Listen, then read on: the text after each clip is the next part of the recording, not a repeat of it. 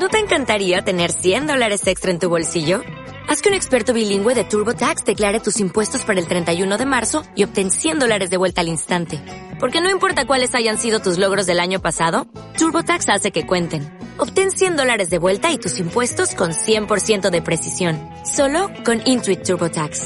Debes declarar para el 31 de marzo. Crédito solo aplicable al costo de la presentación federal con TurboTax Full Service. Oferta sujeta a cambios o cancelación en cualquier momento.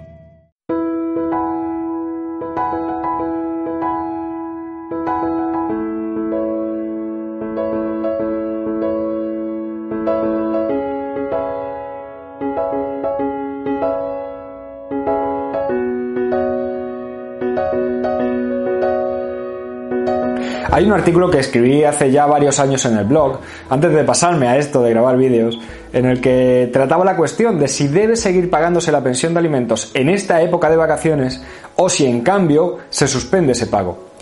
Pues cuando reviso las estadísticas de la página, ese artículo sigue siendo de los que más visitas recibe y de los que hace eh, que más gente se ponga en contacto para preguntar.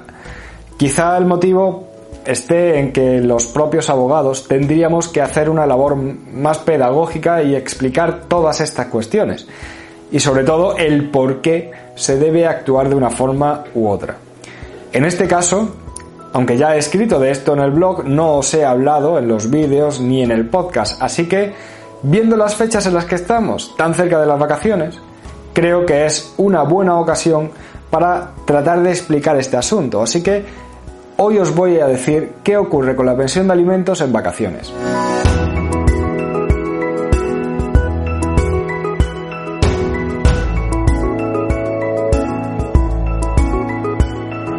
Soy Javier Fuentes, abogado y fundador del despacho que le da nombre a este canal. Y hoy, como ya os he adelantado, voy a tratar de explicar lo que ocurre con la pensión de alimentos en vacaciones. Es decir, si aunque es un periodo en el que se suele interrumpir el régimen de custodia y se alargan las visitas, se debe seguir pasando esa pensión de alimentos o si precisamente por eso, porque se alargan los periodos en los que los hijos están con cada uno de los padres, se suspende el pago de la pensión de alimentos para que, bueno, pues cada uno al final haga frente a los gastos de sus hijos durante esas semanas. Bueno, pues como he dicho, esto es algo que genera muchas dudas y también eh, cierta polémica, porque muchos padres no terminan de entender que si en vacaciones van a estar mucho más tiempo con sus hijos, porque van a tener que seguir pasando la pensión de alimentos, o por qué van a tener que seguir pagando la misma cantidad. Para entender qué ocurre con la pensión de alimentos en vacaciones, tenemos que tener claro primero qué es lo que pretende cubrir esta pensión de alimentos, qué es eh, lo que conlleva la pensión de alimentos. Y es que la pensión de alimentos cubre mucho más que esos alimentos que necesita el hijo común.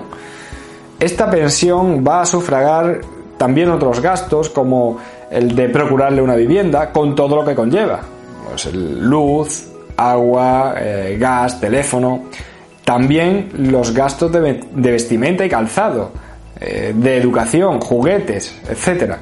Es decir, que la pensión de alimentos va a servir para cubrir una parte de todos esos gastos que necesita el hijo habitualmente.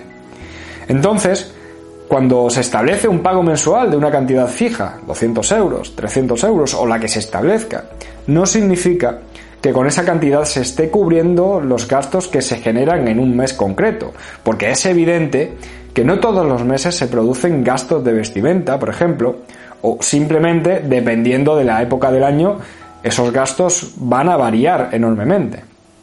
De esta forma, los gastos relacionados con la educación, pues siempre van a ser mucho mayores en el comienzo del curso que en el resto del año.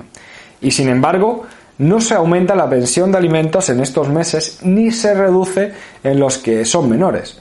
El motivo es que a la hora de realizar el cálculo de esta pensión de alimentos se hace un cálculo global, como si se tratase del gasto total que se tendría que cubrir de forma anual y se prorratea por meses.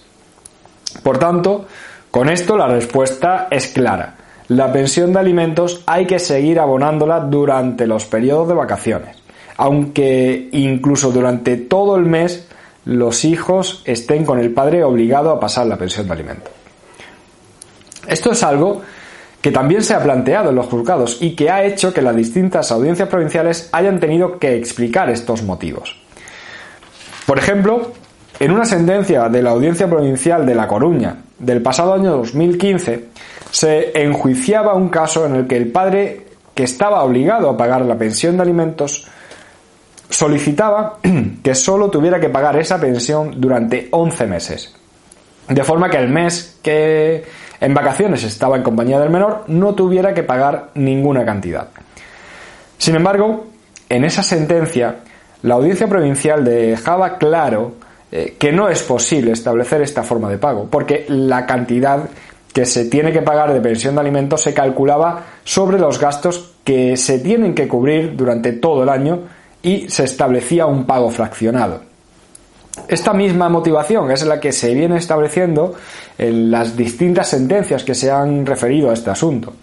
Por ejemplo, también eh, puede citarse otra de la Audiencia Provincial de Tarragona del año 2006, en la que se nos decía que no estamos ante, ante gastos fijos que se produzcan todos los meses, sino que se computan de forma global y que el hecho de que se establezca el pago mensual fraccionado eh, para tener una mayor sencillez no implica ni que con esa cantidad mensual solo se responda a los gastos de ese mismo mes, ni que se tenga que gastar cada mes toda la pensión recibida, porque de la misma forma que hay meses eh, con más gastos que los que cubre la pensión de alimentos, hay también otros, como estos de vacaciones, en los que no se producen gastos o estos son, se reducen muchísimo. En definitiva, si eres obligado, el obligado a pagar la pensión de alimentos, aunque en estos próximos meses pases mucho más tiempo con tus hijos y cubras personalmente los gastos que van a tener durante este tiempo, tendrás que seguir pasando la pensión de alimentos porque con ella no estás cubriendo solo los gastos de estos meses, sino eh, los que tus hijos necesitan durante el resto del año. Bueno, espero que haya quedado algo más claro todo esto, que como te he dicho al principio sigue generando muchas dudas y creo que ahora es un buen momento para intentar aclararlo. Si te ha resultado interesante te voy a pedir que marques un me gusta, que te suscribas y que incluso lo compartas con quien creas que puede interesarle. Y antes de marcharme, seguramente ya, por lo menos en estas grabaciones hasta septiembre, te voy a decir cómo puedes contactar conmigo. Bien a través de correo electrónico eh, o rellenando el formulario de contacto que puedes encontrar en la web del despacho iurisfilma.es. Un abrazo muy fuerte a todos y hasta luego.